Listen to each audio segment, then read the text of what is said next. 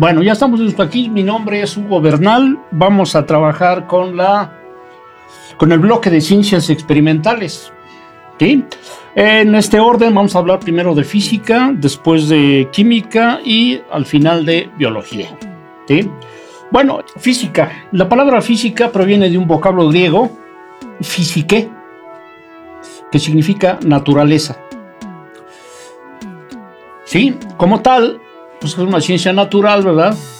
Que estudia la materia, la energía, el tiempo y el espacio, así como las interacciones entre estos cuatro conceptos.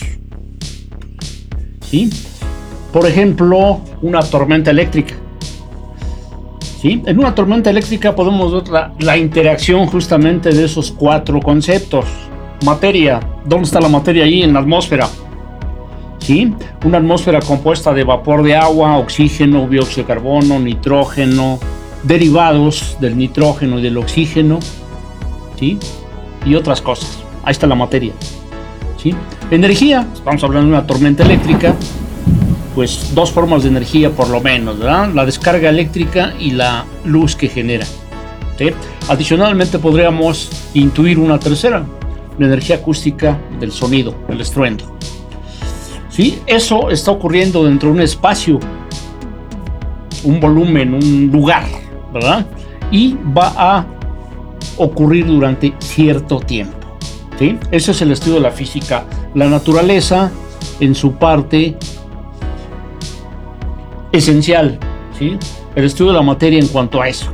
Ahora bien, la tarea fundamental de la física, si ustedes recuerdan, una manera de ubicar el concepto de física con el contacto que tuvieron en la escuela, pues es la de medición. La física se dedica a medir. ¿sí? Sabemos, aunque no, eh, no pudiéramos definir perfectamente el concepto de física, sabemos que tiene que ver con fórmulas. Y evidentemente esas fórmulas nos conducen a que algo se midió. ¿sí? Pues bien, todo el proceso de la física y en sí de las mediciones que se hacen en torno a la naturaleza tienen su origen en la longitud, la masa y el tiempo. A estas se les llama magnitudes fundamentales, son las primeras con las que el hombre aprendió a sobrevivir. ¿Sí? ¿Cómo lo podemos saber? Bueno, nada más imagínense rápido. ¿Qué hacía el hombre en la prehistoria para conseguir su alimento? Tuvo que desarrollar una noción de distancia, de masa y de tiempo. ¿Sí? Va a cazar un animalito, hay una noción rudimentaria de longitud, distancia. Aquí está, eh, desde aquí le llego con la piedra o desde aquí le corro si no le doy, ¿verdad? ¿Sí? La masa, igual, si es con una piedra con lo que lo va a atacar, pues ya tiene una noción de con cuál, ¿verdad? Aludiendo aquello de que según el sapo sería la pedrada, pues seguramente desde ahí viene ya la, la idea de la masa, lo que llamamos peso, al rato diferenciamos. Tiempo, pues ya tenía una noción de que si no eh, era factible conseguir el alimento en ese momento, pues eso que hoy en día llamamos tiempo se reducía, podía llegar la oscuridad y, y ya no hacía mucho. ¿sí? Bueno, estas tres magnitudes como referente para manejarlas en física, ¿sí? fueron finalmente oficiales, fíjense hasta cuándo, hasta finales del siglo XVIII, allá por el año 1792, se acordó establecer una unidad, una escala de medida para cada una de estas tres magnitudes. La longitud se le asignó el metro, a la masa el kilogramo y al tiempo el segundo. A lo largo del tiempo cada quien usó la medida que quería, ¿sí? pero eso iba a ser una dificultad para explorar sobre otros asuntos. Si querías, por ejemplo, indagar sobre un fenómeno natural, no te servían las unidades arbitrarias que cada quien usaba en su en su lugar de origen. ¿sí? Había unidades como el pie, como la yarda, como el paso, como la cuarta, como la pulgada, que era el ancho del pulgar. o el largo del pulgar. ¿sí? Vas a medir un fenómeno natural, tienes que empezar a hacerlo con la, eh, certeza y la precisión de un acuerdo. Ese es el sistema métrico decimal. Bueno, con el sistema métrico decimal fue posible establecer un sistema de magnitudes derivadas. Las magnitudes derivadas son el resultado de multiplicar o dividir a las magnitudes fundamentales. ¿Sí? Por ejemplo, ¿cómo entendemos la, el área? El área la entendemos como largo por ancho. Bien, si el largo lo mides en metros y el ancho también lo mides en metros, y el área, por ejemplo, de un rectángulo es largo por ancho, metro por metro, derivó en el metro cuadrado. Ahí está, multiplicar. ¿Sí? O el volumen, ¿qué entendemos como volumen? Largo por ancho por alto. ¿Sí? Largo, ancho, alto. ¿Sí? Bueno, si el largo, el ancho y el alto lo mides en metros, de ahí surgió el metro cúbico. ¿Sí? ¿Qué notamos? Que se van estandarizando, se van oficializando las medidas y se va llegando a un acuerdo que sería fundamental para el desarrollo de la ciencia. Si ustedes se fijan, hacen por ahí un, repaso general de sus recuerdos, así rápido, rápido, es justamente en los últimos 200 años en los que el ser humano fue avanzando notablemente en ciencia y tecnología. ¿Por qué no lo pudo hacer antes? Bueno, hay varias explicaciones, pero una de ellas estaría aquí en las unidades, en las medidas. ¿sí? No podías construir una máquina con tus parámetros si el vecino lo construía con los suyos. ¿sí? No estaríamos hablando a través de este medio si cada quien tuviera sus unidades en las que se manejan pues, los medios como las computadoras. los bytes y todo eso. ¿Qué tal que cada quien usara la propia? Sería un caos. Bueno, de ahí surgieron las unidades para el sistema que usa la física. Por ejemplo, la fuerza, pues vamos a ir recordando, se mide en newtons. ¿Y a qué equivale un newton? A un kilogramo por metro sobre segundo al cuadrado. ¿Esto cómo se entiende? Pues vamos a suponer que este objeto es de un kilo. Lo pongo en la báscula, bueno, este. ¿Sí? Lo pongo en la báscula, me marca un kilo. Si yo le aplico una fuerza que le produzca una aceleración de un metro sobre segundo cada segundo, equivale a que le apliqué un newton de fuerza. ¿Sí? Por eso es común asociar, muchachos, ¿sí? La fuerza con los kilos. ¿Cómo decimos cuando tenemos que empeñar mucho esfuerzo en algo, en alguna tarea? Lo que están haciendo ustedes, chicos. Están echándole los. Ajá. Por eso asociamos los kilos con la fuerza. ¿sí? El trabajo y la energía se miden en joules. ¿sí? Y un joule equivale a un newton por un metro. La potencia se mide en watts, por ahí ustedes están familiarizados mucho con los watts en casa, ¿no? Tienen aparatos electrónicos, ¿sí? Que se miden, que algo miden en watts, que es lo que miden la potencia eléctrica. Y así por el estilo, hay más unidades, casi todas tomaron el nombre de algún científico famoso. ¿Y a qué nos conduce eso? Bueno, nos conduce a las fórmulas. Por ejemplo, la fuerza se mide multiplicando la masa por la aceleración. ¿sí? Las unidades de masa son los kilos y las de aceleración son los metros sobre segundo al cuadrado. ¿sí? El trabajo se calcula con la fórmula fuerza por distancia. Ahí están previamente. La fuerza son los newtons y la distancia es el metro. ¿sí? O los watts. ¿sí? La potencia se calcula dividiendo el trabajo, T mayúscula, entre el tiempo, T minúscula. Y bueno, parémosle de contar. ¿Por qué se les llama magnitudes fundamentales a estas tres primeras medidas? Porque de sus unidades surgieron todas las demás para medir infinidad de, de cosas en la naturaleza. Bueno, ahí están, van a aparecer, ahí está, metro, kilogramo, segundo. ¿sí? El trabajo se mide en joules, pero Dentro del joule está en el metro, el kilogramo, el segundo. La potencia se mide en joule sobre segundo, ¿sí? Pero igualmente dentro del joule, ¿sí? Está el newton, ¿sí? Es decir, la unidad se puede llamar González, ¿verdad? Pero tiene una relación, ¿sí? De inicio con el metro, el kilogramo y el segundo, Bueno, al final por ahí del año 1960 se propuso un nuevo sistema que se llama Sistema Internacional de Unidades. Bueno, en este sistema, muchachos, se reconoce la presencia de siete magnitudes fundamentales. Hoy en día ya no son tres, son siete. Y con ellas, pues se da eh, plenamente el desarrollo completo de la de la física y de todo lo que a su alrededor se mueve. A la longitud, a la masa y al tiempo se agregaron, por ejemplo, la temperatura absoluta, la intensidad de corriente, ¿sí? la intensidad luminosa y la cantidad de materia molecular. Esas son las siete magnitudes fundamentales. Las que no estén ahí son, recuérdenlo, derivadas. Ahora bien, eh, ¿cómo recordarlas? ¿Verdad? Es muy importante recordarlas.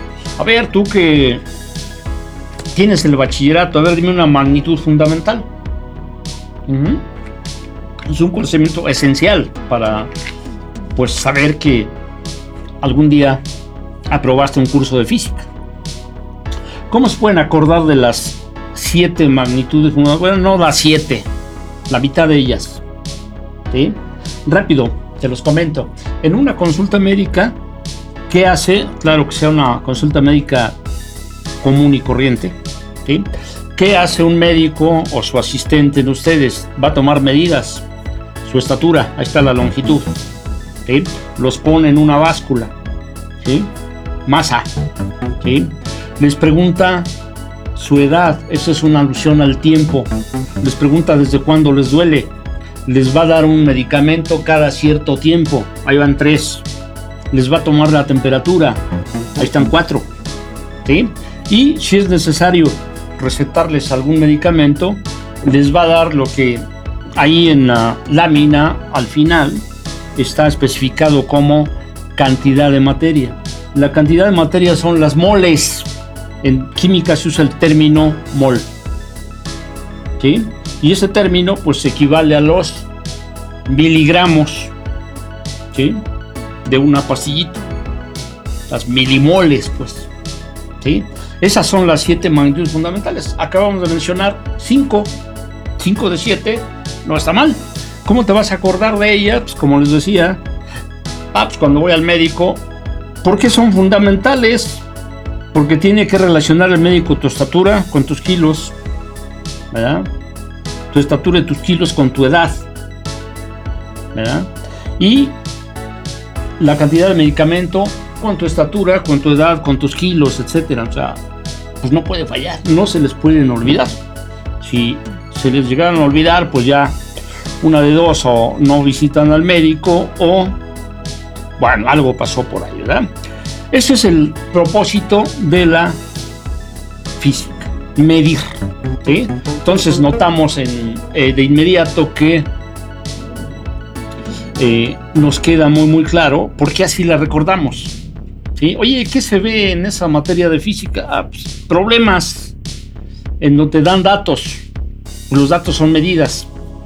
Y no tienes que resolver un, un X planteamiento. Eso es la física. Medir. Ahora, ¿qué se mide en física? Se mide todo todo lo que quede a la mano y que tenga que ver con eso, con el significado de la palabra, la naturaleza. ¿Sí? Y aunque la física comenzó pues prácticamente desde la edad primitiva del hombre, ya desde que el hombre perseguía a un animal ya hacía física, aunque pareciera que no, ¿verdad?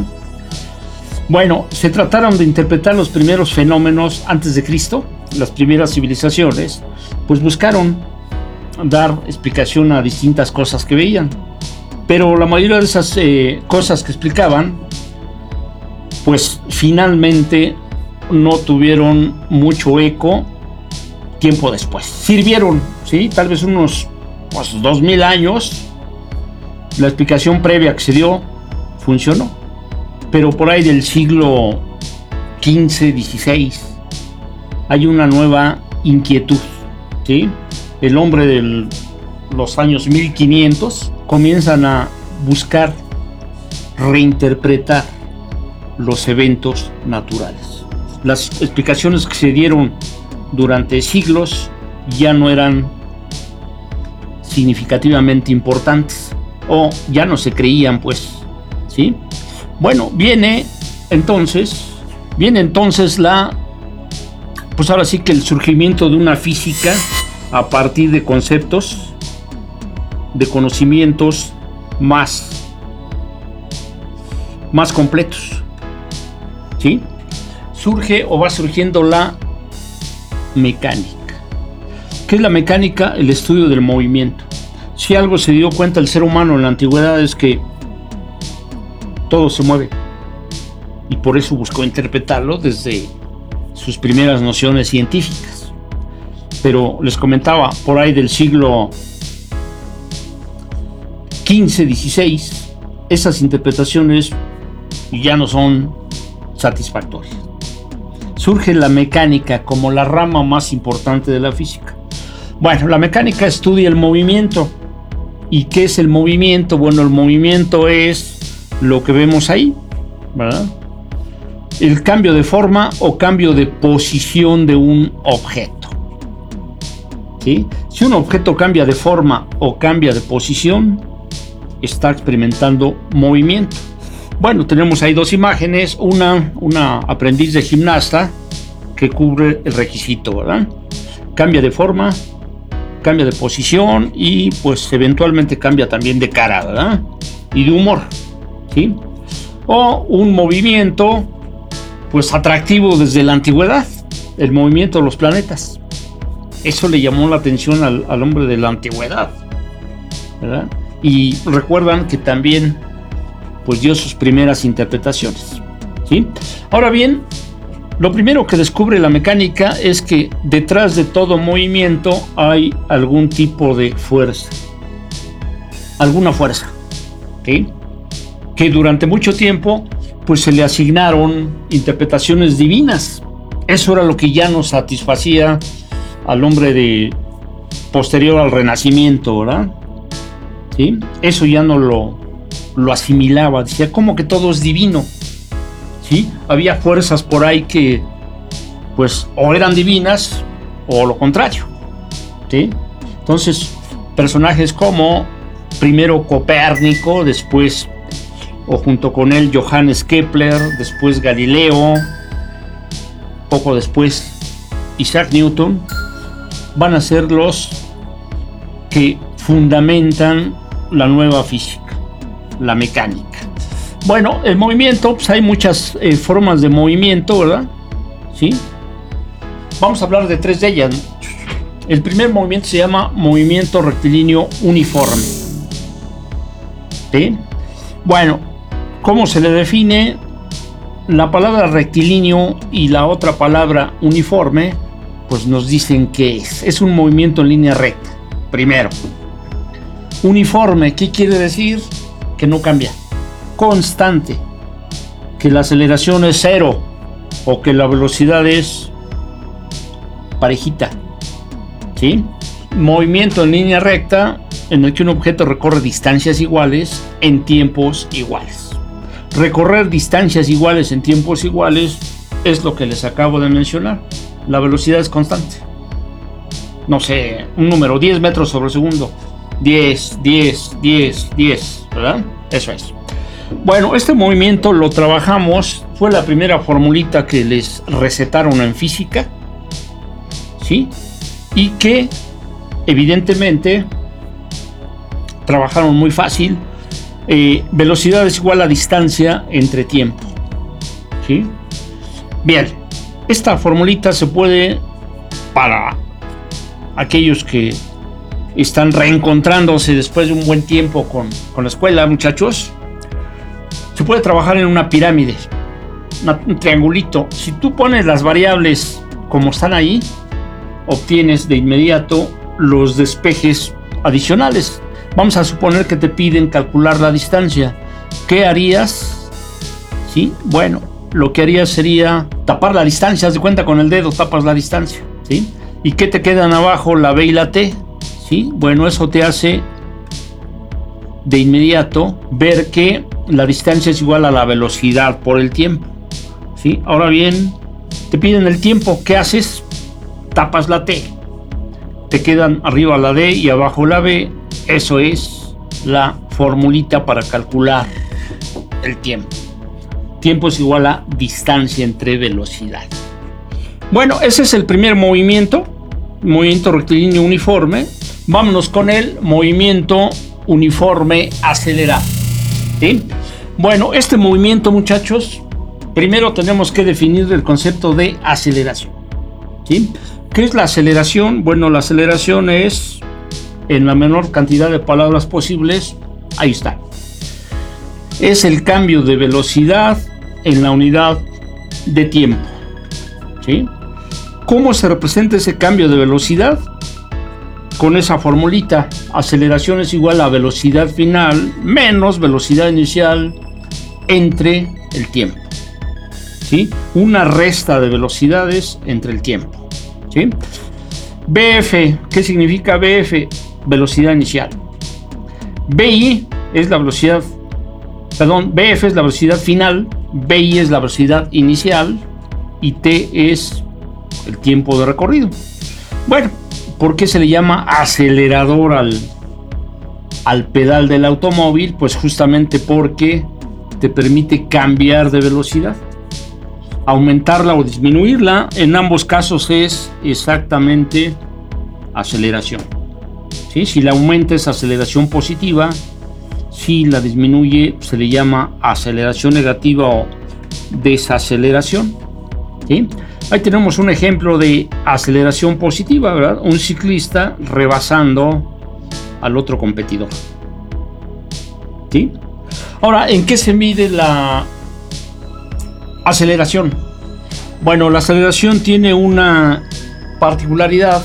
Sus unidades o escalas de medición son los metros sobre segundo al cuadrado. ¿sí? Estas son las unidades de aceleración. Ya las habíamos visto previamente, ¿verdad? Así muy, muy de pasadita cuando hablamos de los newtons. ¿sí? Bien, eso es entonces la consigna con el movimiento uniforme acelerado. Bueno, nada más con el puro pretexto, que sea el pretexto. ¿De dónde salen los metros sobre segundo al cuadrado? ¿Sí? Vamos a completar este problemita. ¿sí? Acuérdense que la limitante es el tiempo. ¿sí? Entonces, en ocasiones, pues vamos a reducir todo a completar un problema, como aquí. Un ciclista lleva una velocidad de 15 metros sobre segundo y en una bajada, en un descenso, la aumenta hasta 60 metros sobre segundo durante 9 segundos. Calcula la aceleración. ¿Para qué vamos a completar el problema? Repito, para saber de dónde salen los segundos al cuadrado. ¿Sí? Bueno, ahí tenemos los datos, ya nada más darle, ahora sí que darle eh, punto final. 60 menos 15 entre 9. ¿Cuánto es eso? 5 metros. Pues le ponemos las unidades metros sobre segundo al cuadrado. ¿Sí? Ahora, ¿de dónde salen los segundos al cuadrado? Bueno, pues vamos a verlo aquí. Las unidades, ¿cómo quedaron? quedan metros sobre segundo entre segundo. ¿sí? En física es muy común, ¿sí? muy, muy común, cancelar unidades. ¿Sí? Lo traemos desde el procedimiento algebraico, ¿no? La X se va con la X. en física suele pasar, ¿verdad? Las horas se van con las horas. Pero, ojo, no siempre se cancelan unidades. Este es un ejemplo de ello. ¿sí? Si canceláramos las letras S, me quedarían metros y no me están pidiendo distancia. ¿Sí? Entonces ya de ahí ya hay una señal, ¿verdad? ¿Qué hago para obtener los segundos al cuadrado? Bueno, le pongo un 1 y aplico lo que a muchos de ustedes les enseñaron como la ley del sándwich. ¿sí? Al poner ese 1 ahí, bueno, multiplico metros por 1, me da metros. Multiplicar por 1 da lo mismo, ¿verdad? Y segundos por segundos me da segundos al cuadrado. ¿Sí? De ahí salen los segundos al cuadrado, de un artificio aritmético, netamente aritmético. ¿Sí? La ley del sándwich, o si se las enseñaron como extremos por extremos y medios por medios, ¿sí? es lo mismo que una división de fracciones. Esa es la ley del sándwich. Si tú tienes, por ejemplo, 3 quintos entre 2 octavos, eso es un sándwich. ¿Sí? Multiplicas 3 por 8 y 5 por 2. Ese es el resultado de esa división de fracciones. Eso es entonces el por qué salen segundos al cuadrado. Al movimiento uniforme acelerado. Son algunos despejes. ¿Cómo se calcula la velocidad final? Velocidad inicial más aceleración por tiempo, ¿verdad? ¿Cómo se calcula la velocidad inicial? Ah, pues velocidad final menos aceleración por tiempo. ¿Cómo se calcula el tiempo? Se despeja, ¿verdad? Eso es velocidad final menos velocidad inicial entre aceleración y así por el estilo. ¿Sí? Y al igual que el movimiento anterior, pues este movimiento tiene gráficas, tiene una forma de interpretar esas gráficas, ¿sí? que bueno, eh, hace más interesante, más amplio el estudio de este movimiento.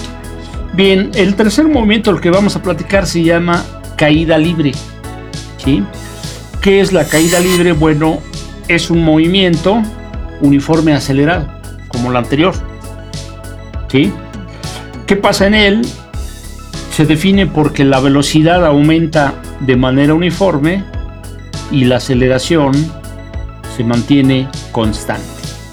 Esas son las dos condiciones. Vamos a irlo analizando. Hace unos minutos les comentaba que el ser humano no se quedó quieto, ¿verdad? Y desde que comenzó a sobrarle tiempo para buscar e interpretar la naturaleza, bueno, lo hizo. Pero también les comenté que la mayoría de veces se equivocó. Un ejemplo de esto es la caída libre.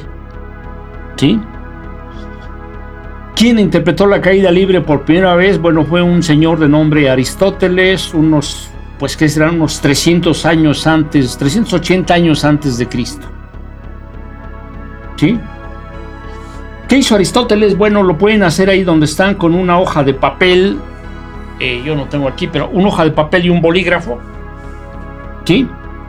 Pueden poner la hoja de papel extendida y el bolígrafo con el que están anotando, el lápiz. Y dejarlos caer. Y van a notar que cae primero el bolígrafo. ¿Sí? Pero si la hojita de papel la hacen bolita, y repiten la operación, dejan caer ahora la pelotita de papel y el bolígrafo, ¿sí? van a ver que caen al mismo tiempo. ¿sí? Bueno, eso lo comenzó a sospechar Galileo Galilei en el siglo XVI. ¿sí? Para ubicarnos alrededor de allá por el año 1500 80. ¿Sí?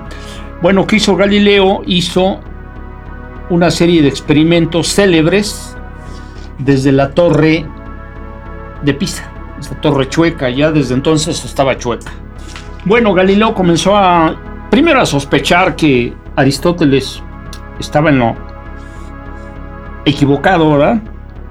Y después decidió demostrarlo con esos experimentos célebres desde la torre de Pisa. Una y otra y otra vez dejó caer pelotas de plomo de distinta masa y caían al mismo tiempo. ¿sí? Comienza la renovación de la física.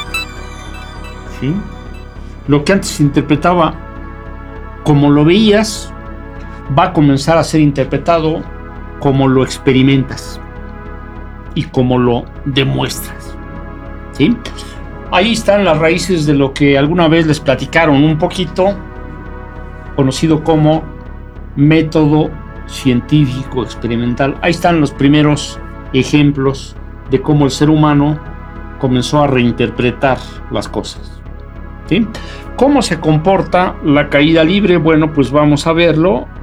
Cuando el objeto está ahí arriba, su velocidad inicial es cero. Esa es una gran, gran ventaja. Velocidad inicial igual a cero. En cuanto el objeto caiga, va a adquirir una velocidad que se incrementa. ¿Cómo? Bueno, al pasar un segundo de caída, muchachos, ¿sí? Ese objeto lleva una velocidad de 9.8 metros sobre segundo. Cuando pasan dos segundos en caída, ese objeto lleva una velocidad de el doble, 19.6 metros sobre segundo. ¿Sí? A los 3 segundos de caída, la velocidad del objeto es de 29.4 metros sobre segundo. Y así sucesivamente. A los 4 segundos, 39.2, etc. ¿Cuánto aumentó la velocidad cada segundo? 9.8. La velocidad aumenta de manera uniforme parejito, 9.8, 9.8, 9.8 cada segundo. Aceleración. Bueno, vamos a ¿A cuánto era la velocidad de a los 2 segundos? Era de 19.6. ¿Sí? Si ponemos 19.6 aquí donde dice BF y la velocidad inicial es cero, es una, pues llamémosle bendición, ¿verdad? De que la caída libre, la velocidad inicial siempre sea cero. Y el tiempo a los 19.6 de metros sobre segundo es de 2, 2 segundos. Si yo divido 19.6 entre 2, ¿cuánto me da, muchachos? 9.8. ¿Sí? Todavía no, no completamos la idea. A los 3 segundos, la velocidad es de 29.4. ¿Sí? Bueno, pues vámonos a, a lo mismo, ¿verdad? A los 3 segundos, 29.4. Si yo divido 29.4 entre 3 me vuelve a dar 9.8. ¿Sí? ¿Qué es ese valor? Ese valor es el que intuyó Galileo. Cabe mencionar, no lo calculó él, o sea, por razones obvias, ¿verdad? Eh, las unidades oficiales de medición todavía no aparecían, faltaban pues bastantes añitos para que hubiera una forma eficiente de, de medir pero Galileo la intuyó. Ese valor se representa con la letra G minúscula y es la constante de aceleración de gravedad. Esa aceleración constante que Galileo predijo, después se comprobó que es equivalente a 9.8 metros sobre segundo al cuadrado.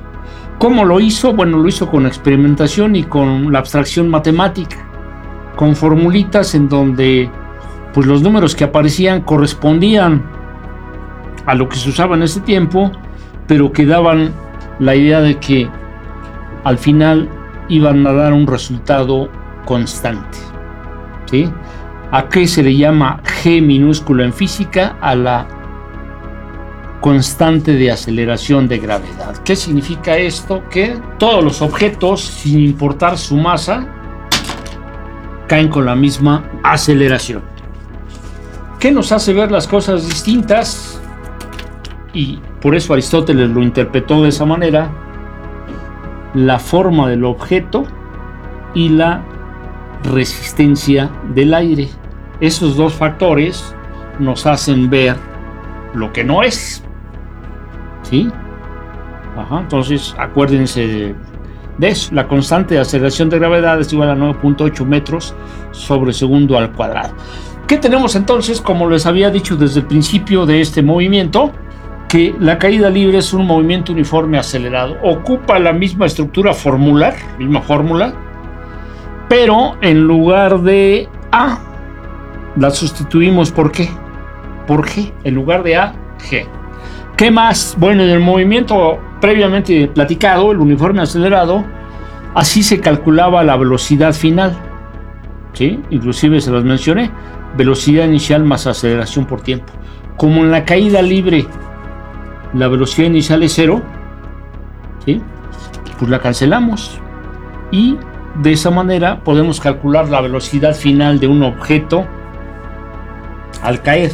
¿Qué necesitaríamos? Necesitaríamos cuánto tiempo tardó en caer y la constante de aceleración de gravedad. Los multiplicamos y ya.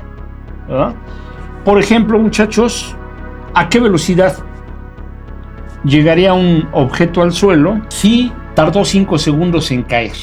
Nada más habría que multiplicar 5 por 9.8. A ver cuánto nos da. 49, ¿verdad?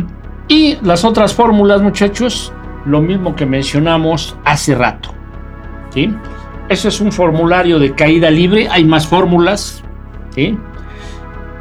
Solo la intención es esa, ¿verdad? Que se den cuenta que tiene más, más alternativas, eh, más opciones por explorar. Puedes calcular el tiempo, la altura de la que cayó el objeto, el tiempo de caída cuando no conoces las velocidades, pero conoces la altura. H es la altura, ¿verdad? ¿Sí? Y así por el estilo.